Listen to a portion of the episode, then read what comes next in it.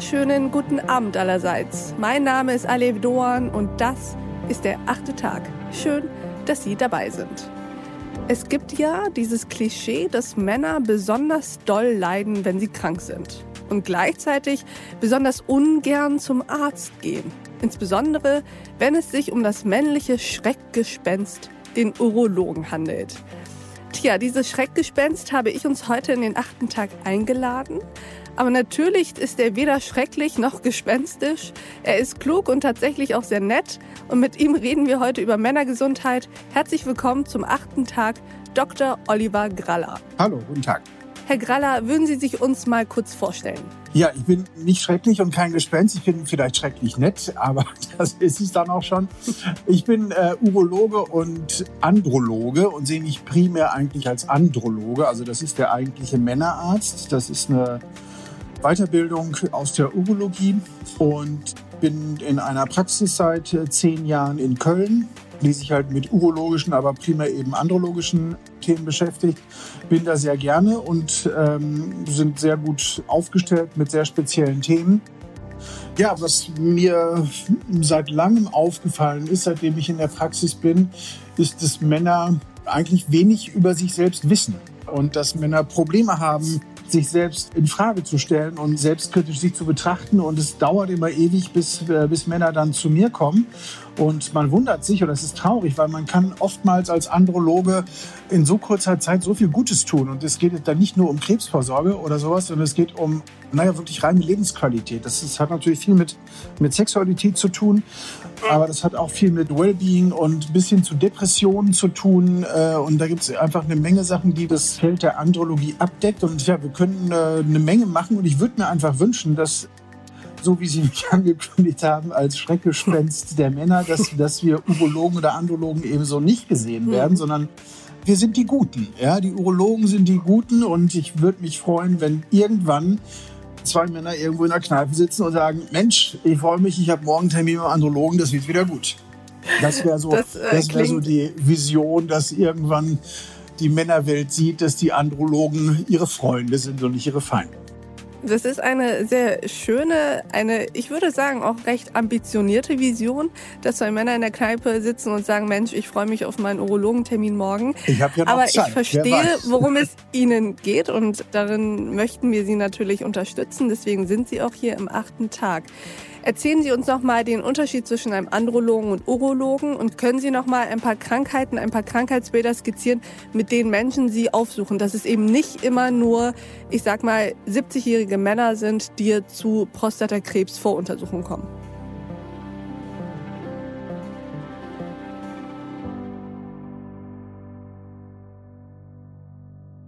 Ja, Urologie ist Prostata, Niere, Blase, Nierensteine, Blaseninfektionen, Pinkelprobleme. Das ist das, was wir auch machen und was natürlich auch wichtig ist.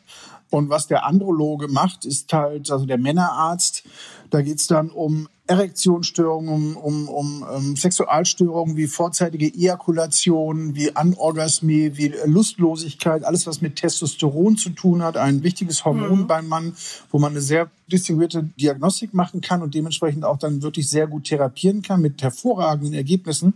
Wir machen viel, ähm, wenn eine ganz spezielle Erkrankung, über die sehr weh, also das ist immer noch ein Tabu. Die IPP, mhm. Ignoranziopenis plastica, ist aber eine sehr, sehr, sehr häufige Erkrankung. Bis zu acht Prozent aller Männer, je nach Studien, also wirklich eine Menge, haben einen abgeknickten oder vernarbten Penis was okay. sehr, sehr schmerzhaft sein kann, was natürlich morphologisch unglücklich aussieht, kein Geschlechtsverkehr. Der Mann verliert sein, wirklich sein körperliches sexuelles Selbstbewusstsein. Also diese IPP ist eine ganz häufige Erkrankung bei uns, die wir innovativ. Ganz kurz, ist es eine Erkrankung, die aufgrund eines Unfalls resultiert? Das kann beim Sexunfall passieren, das kann aber auch häufig passieren, wenn kein Unfall passiert ist. So, das ist eine Stoffwechselstörung im Schwellkörper, ah, ja. die genetisch festgelegt ist. Da kommt es zu einer Vernarbung mhm. der Schwellkörper und dadurch letztendlich dann zu Abknickungen und mitunter wirklich massiven Deformationen äh, des Penis. Und das sind so Sachen, die wir, ja, die wir halt auch therapieren. Viel Erektionsstörungen natürlich, Kinderwunschtherapien machen wir viel, wir machen viel Vasektomien, also wenn der Mann sich äh, entscheidet, äh, die Familienplanung in die Hand zu nehmen. Das sind so die Sachen, die beim Andrologen laufen. Lassen Sie uns mal direkt über das letzte sprechen, was Sie jetzt gerade angesprochen haben, Vasektomie. Können Sie mal einen kurz einen Schnellimpuls geben, was das eigentlich bedeutet ja. und welche Auswirkungen das für den Mann und seine Sexualität vielleicht hat, wenn er sich im Rahmen seiner Ehe, seiner Partnerschaft, wie auch immer, für eine Vasektomie entscheidet. Das ist die letztendlich beste Entscheidung, äh, die mhm. der Mann, wenn die Familienplanung abgeschlossen ist, wenn der Mann sich dazu entscheidet, das ist Emanzipation 2.0, sage ich immer. Das war mhm. vor, vor in den 60er Jahren hat die Frau sich emanzipiert äh, durch die Pille. Und mittlerweile ist es so, dass der Mann sich emanzipiert oder emanzipieren kann, indem er eben der Frau die Pille erspart, weil die ist ja noch ordentlich gesundheitsförderlich. Und ganz kurz gesagt, es ist ein kleiner Eingriff, der wenig bis keine Komplikationen hat, wenig bis keine Risiken ist die sicherste Form der Verhütung und das Allerwichtigste, es ist rückführbar. Also es ist nicht in Beton gemeißelt. Ah ja, okay. Wenn sich dann noch irgendwann, weswegen auch immer in der Lebensplanung was ergibt, dass doch noch Nachwuchs gewünscht ist oder wenn, weiß ich nicht, die Partnerschaft äh, Situation ändert. Also man kann eine Vasektomie auch äh, rückführen und dementsprechend ist es eine wirklich, wirklich gute und sicherste Form der Empfängnisverhütung und macht dementsprechend für die Partnerschaft natürlich auch dann eine Menge Freiheiten. Ja, man hat eine Menge Spaß, man kann spontan sein, man muss nicht mit irgendwelchen Kondomen rumjonglieren. Die Hormontherapien der Frau können beendet werden. Das ist einfach eine gute Sache. Erklären Sie mal ganz kurz, wie die Vasektomie medizinisch funktioniert, dass sie verhütend wirkt. Also was wird da genau gemacht? Der Samenleiter wird durchtrennt. Der Mann hat weiterhin mhm. eine Ejakulation, hat weiterhin einen Orgasmus, weiterhin eine Erektion, spürt alles, fühlt alles, hat weiterhin Lust auf Sex.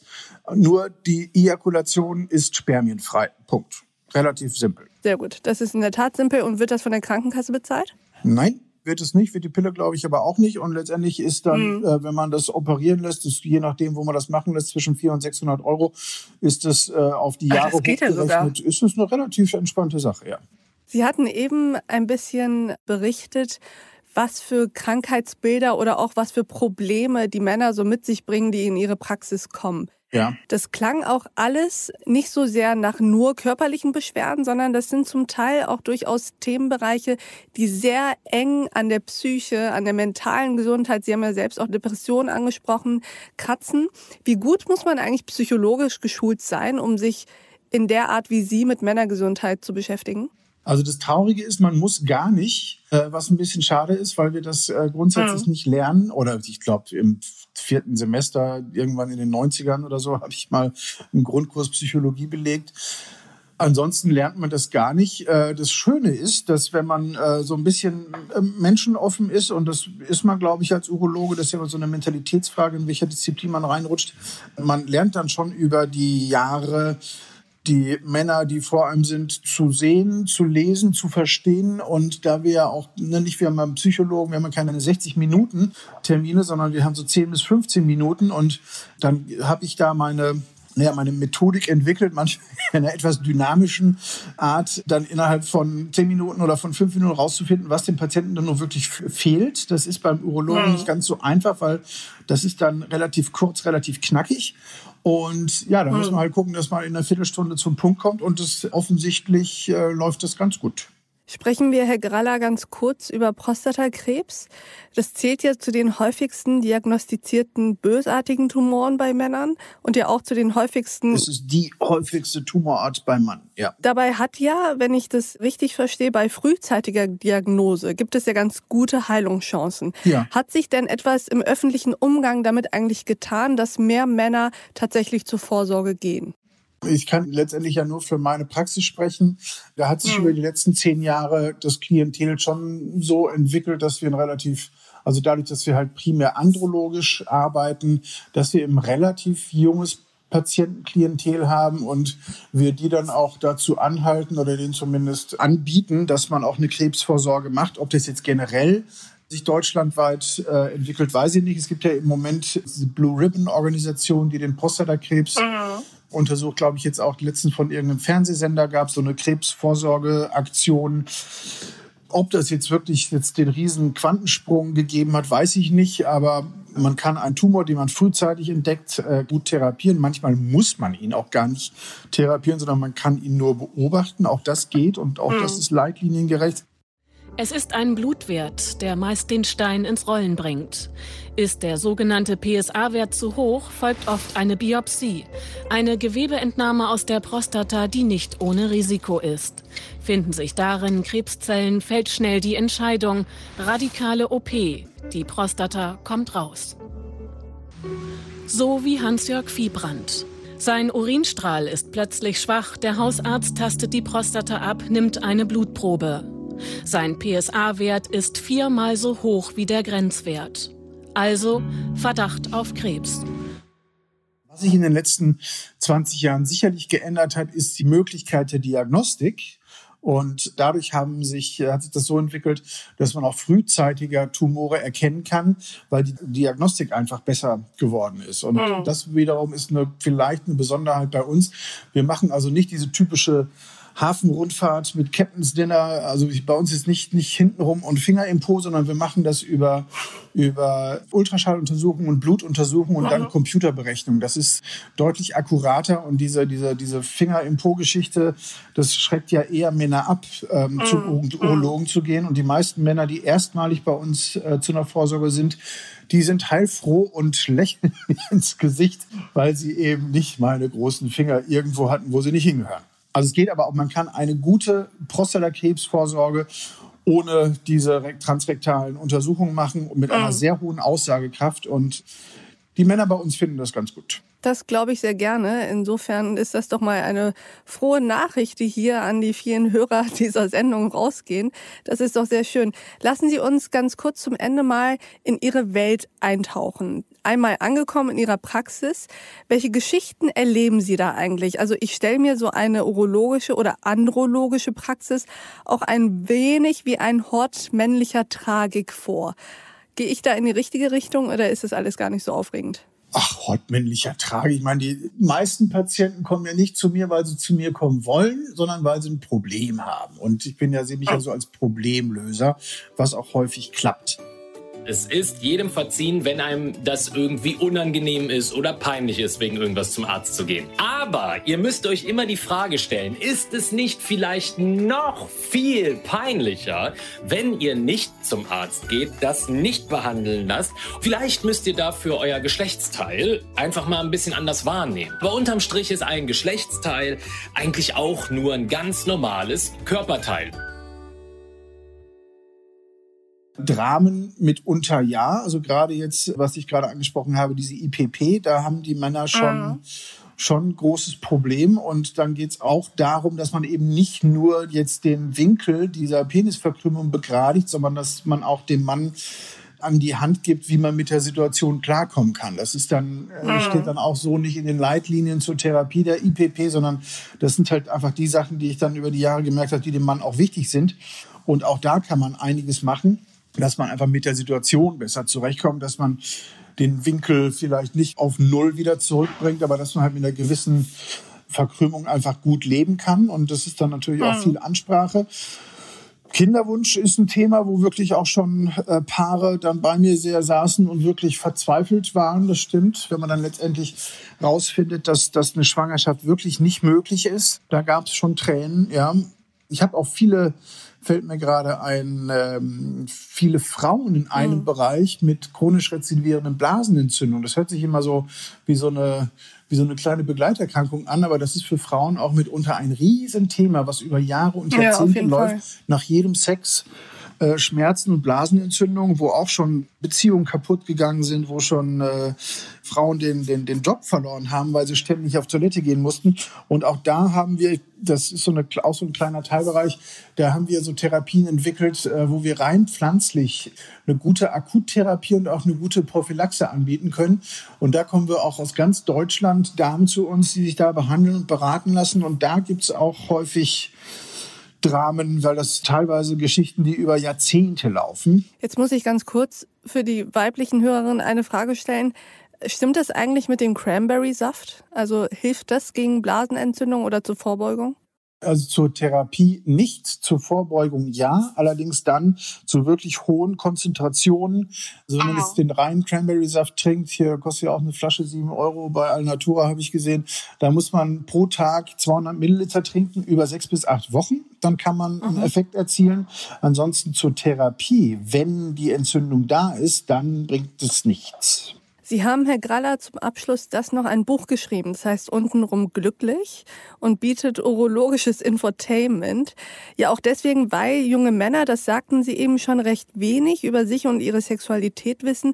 Warum ist das eigentlich so? Also die weibliche Sexualität ist mit vielen Tabus immer noch belegt, das wissen wir. Aber es ist doch erstaunlich, dass junge Männer auch recht ahnungslos mit ihrem Körper umgehen. Insofern fände ich das schön, wenn wir das nochmal beleuchten, warum eben auch Männer oft diese Probleme haben und nicht nur Frauen. Ja, Männer und Frauen offensichtlich, weil ich kenne mich ja mit Frauen nicht so richtig aus. Männer dürfen auch, also haben offensichtlich auch ihre Probleme und ich weiß auch nicht, woher das kommt. Ja, man denkt ja mittlerweile hier durch diese ganze Hypersexualisierung, äh, dass jeder komplett weiß, wann, wie, was, wo, wie oft, warum und warum nicht. Aber äh, ehrlich gesagt, die Idee für das Buch ist mir gekommen, als an einem Tag der dritte junge Mann, und jung heißt dann irgendwas über 20, zu mir kam und sagte, er hätte eine Fimose, also eine Vorhautverengung, und er würde die Vorhaut nicht zurückbekommen. Und das dritte Mal habe ich dann den Mann äh, meine Untersuchungsliebe äh, platziert und habe dann natürlich die Vorhaut komplett zurückziehen können. Der junge Mann hat sich einfach nur nicht getraut. Und das dreimal an einem Tag. Mm, okay. Es gibt Männer, die einfach ja, die haben bis, bis dem sie 20 waren, nicht ein einziges Mal ihre Vorhaut zurückgezogen. Und das ist irgendwie so ein komisches Selbstverständnis von Körperlichkeit, was ich nicht so ganz nachvollziehen konnte.